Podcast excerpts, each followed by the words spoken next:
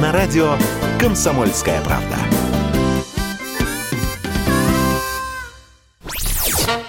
Классика союзного жанра. Союзного жанра. Привет. У микрофона Николай Крупатин. Сегодня в классике союзного жанра я решил напомнить вам о музыкальном киношедевре, который создавался всем Союзом и половиной Европы. И так это получилось хорошо, что еще многие-многие годы мы будем напевать главную песню, при первых же звуках которой каждый из нас будет вспоминать, как прекрасно.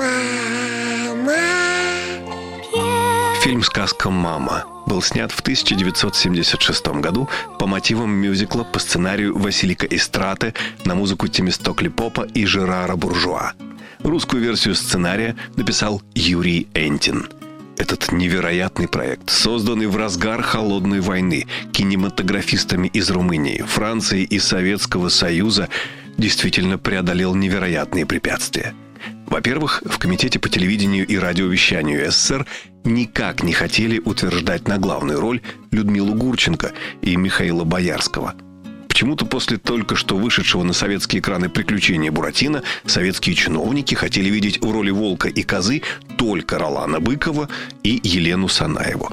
Но инициатор проекта и режиссер Элизабета Бостон не желала обсуждать никого, кроме Людмилы Гурченко, полюбившейся ей после фильма «Карнавальная ночь», и Михаила Боярского который тоже буквально в те самые дни появился в роли кота Матвея в новогодних приключениях Маши и Вити. Далее, в самом начале съемок, игравший медведя Олег Попов упал на Людмилу Гурченко, сломав ей ногу.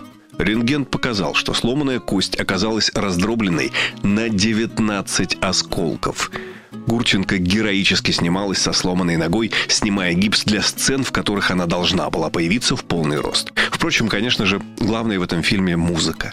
Как я уже упомянул, написали ее румынский композитор Темистокли Попа и француз Жерар Буржуа. Весь саундтрек был записан в Лондоне. И, разумеется, говоря о киномюзикле «Мама», каждый из нас вспоминает просто шедевральную песню «Мама», от которой слезы наворачиваются на глаза. Но с ней тоже была целая история. Первоначальный вариант песни был написан Тимистокли Попом, на музыку которого Юрий Энтин написал слова. Но уже на съемочной площадке режиссер Елизавета Бостон поняла, что песня получилась излишне мюзикловой. Ей не хватало нежности. Тогда новый вариант «Мамы» предложил его французский коллега Жерар Буржуа, на музыку которого Юрий Энтин написал то, что мы так полюбили.